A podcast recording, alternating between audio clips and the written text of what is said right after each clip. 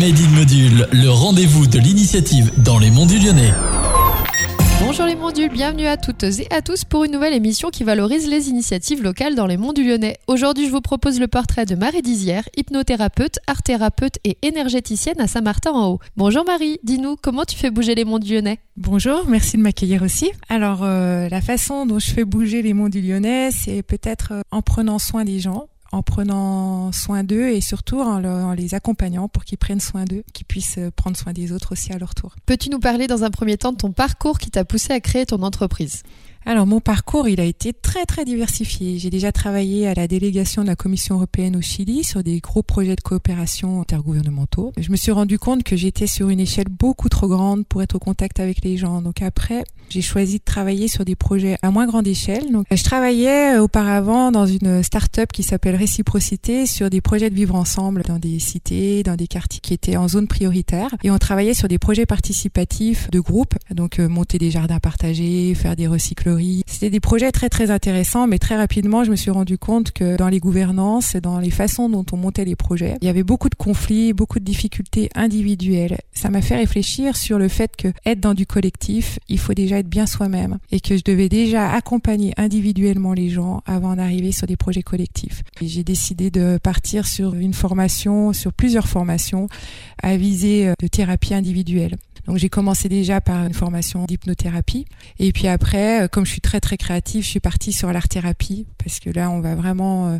euh, travailler sur la créativité. Et puis pour continuer, j'ai fait une formation en énergétique. Pour quel type de mots viennent te voir tes patients? Alors en fait, les demandes, elles vont être assez variées. Moi, je vais vraiment accompagner toutes les difficultés émotionnelles, les difficultés relationnelles, les difficultés somatiques qu'on peut avoir, le traumatisme, les addictions qui font que on s'auto-limite aussi dans beaucoup de choses, tout ce qui est l'estime de soi, également tout ce qui va être transition, par exemple à l'adolescence, comment j'arrive à relationner avec les gens en sachant que je suis en train de me connaître, que je suis pas forcément à l'aise dans ma peau, ça va être comment je me situe dans ce monde, comment j'accepte cette transition, comment je la traverse. Il y a aussi euh, l'accompagnement des adolescents et les enfants avec euh, toute leur sensibilité, il y a beaucoup de choses qu'ils comprennent bien avant les adultes, donc qui vont être réceptifs de beaucoup beaucoup de choses. J'accompagne également euh, les personnes hypersensibles et les bébés aussi où on va travailler d'âme à âme et après même un peu plus loin les personnes âgées. Donc euh, permettre de lâcher ses regrets, ses tristesses et être plus dans son présent. Quelles sont tes valeurs comme entrepreneur? Ça va être de laisser le pouvoir à chacun. Donc c'est accompagner les gens à reprendre leur baguette magique en fait, leur pouvoir créateur, cette expression de soi quoi. Souvent quand on entend hypnothérapeute, on, on va avoir tendance à me passer la baguette magique. Donc moi, je redonne la baguette magique à chacun. Les valeurs, ça va être ça, que chacun reste dans sa dignité et dans son, dans son pouvoir créateur. Si tu avais un conseil à donner à des femmes qui souhaitent monter leur entreprise, qu'est-ce que tu leur dirais?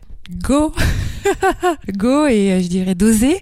Et je dirais aussi, euh, dès qu'on voit une peur, on la quitte, parce que les peurs, c'est des freins et des freins qui nous limitent. Donc, tu vois une peur, tu la coupes et tu mets quelque chose, comme t'es créateur, tu, tu, la remplaces par quelque chose qui te rend heureux. Tu suis ton cœur. Quand t'as la peur qui arrive, tu suis ton cœur. Même si derrière le cœur, il peut y avoir encore un petit peu de peur, tu l'acceptes, mais tu suis ton cœur. Il t'emmènera toujours là où tu dois aller. Merci Marie pour ton accueil.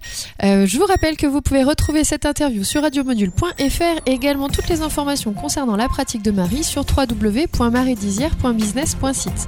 Bonne écoute sur Radio Module et à très vite pour de nouvelles initiatives dans les monts du Lyonnais.